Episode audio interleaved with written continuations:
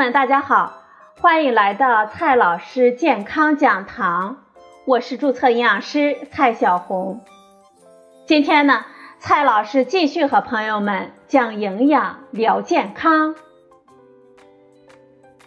今天我们聊的话题是胆固醇。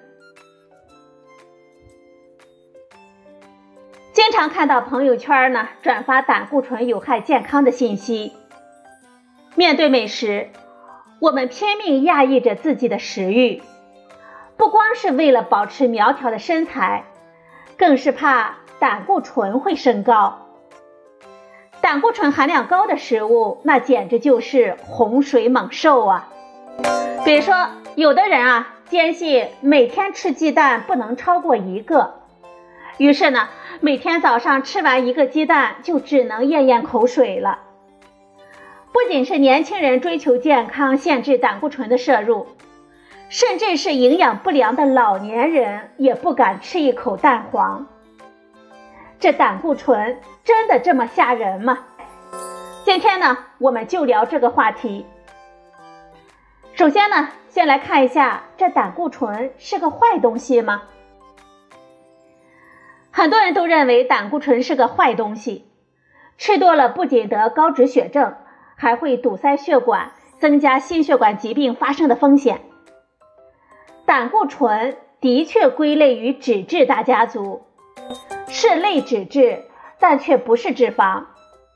我们每个人的血液和组织细胞当中都含有胆固醇。胆固醇其实是我们人体必需的营养物质，参与我们人体的多项生理活动，在我们体内呢有许多重要的作用。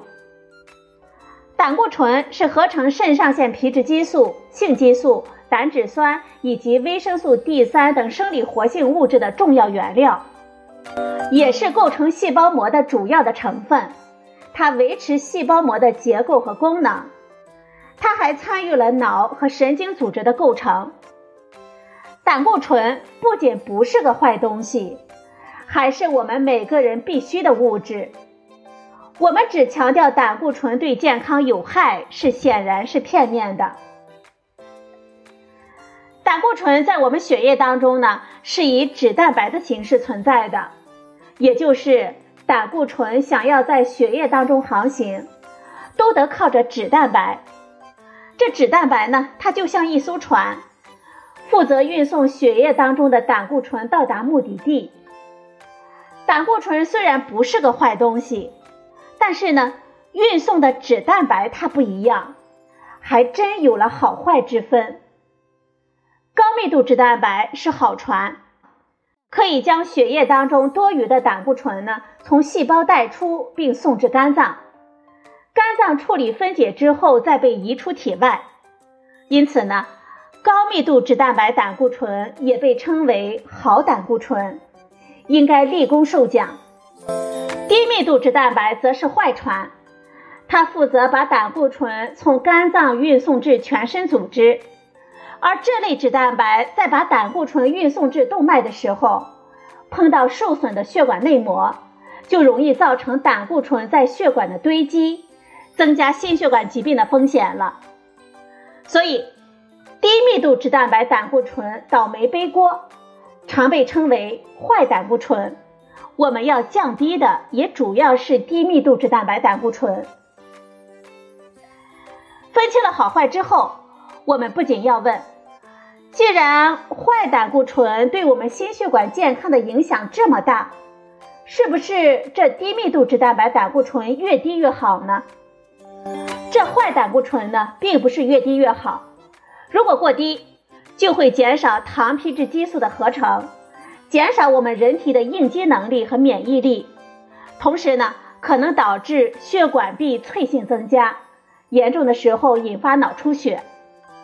还有最新的研究表明，较低的低密度脂蛋白胆固醇水平的参试者，其癌症的风险比其他人群要高，其中呢，糖尿病患者患癌的风险最大。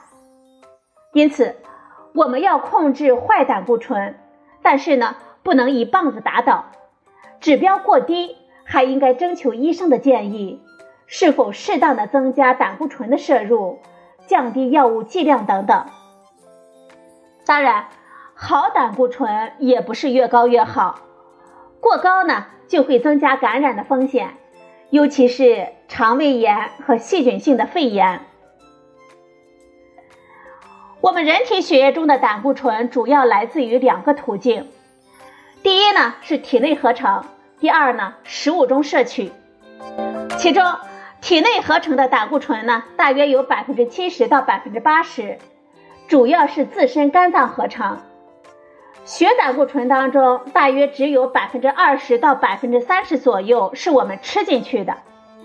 事实上，对于绝大多数的健康人群来说，体内具有维持血中胆固醇稳定的机制，也就是如果我们从食物当中摄入的胆固醇多了，我们自身合成的胆固醇呢就会相应的减少，从而控制总的胆固醇量的不变。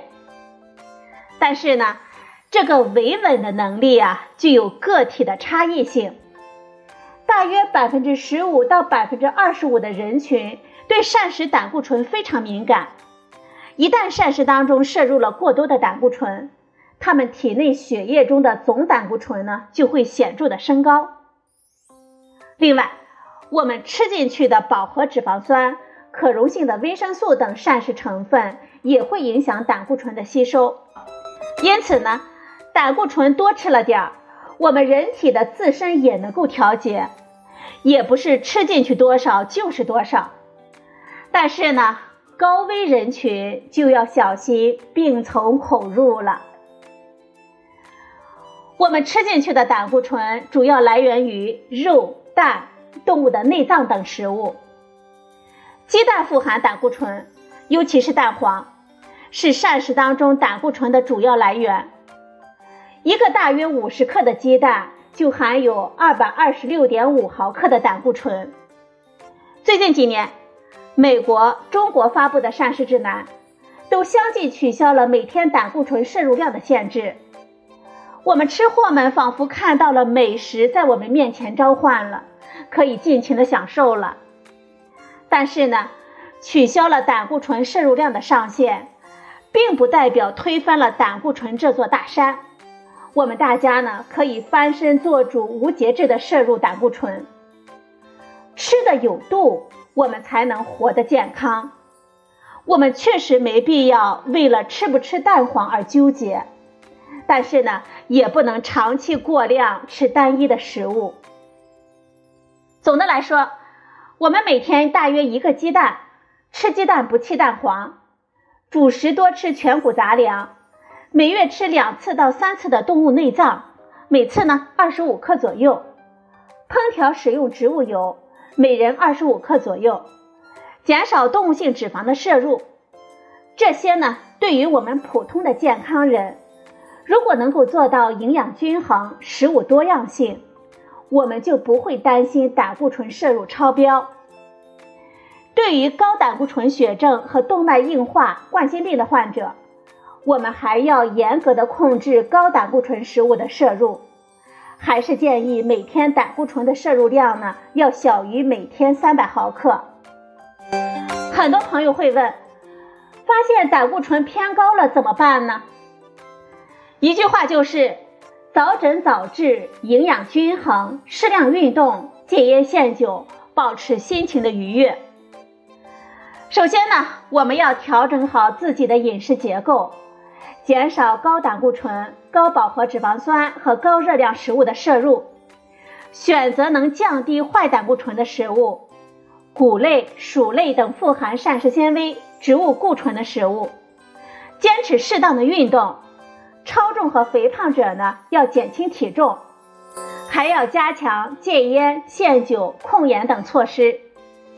如果生活方式干预对胆固醇的降低作用不明显，我们就需要启动药物治疗了。临床上呢，主要使用他汀类的药物，包括阿托法他汀、瑞舒法他汀等等。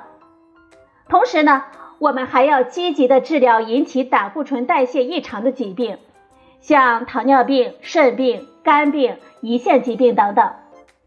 早诊断、早干预，在医生的指导下，尽早的使用药物。尽早的获益。总之呢，我们别和胆固醇过不去了。好了，朋友们，今天的节目呢就到这里，谢谢您的收听，我们明天再会。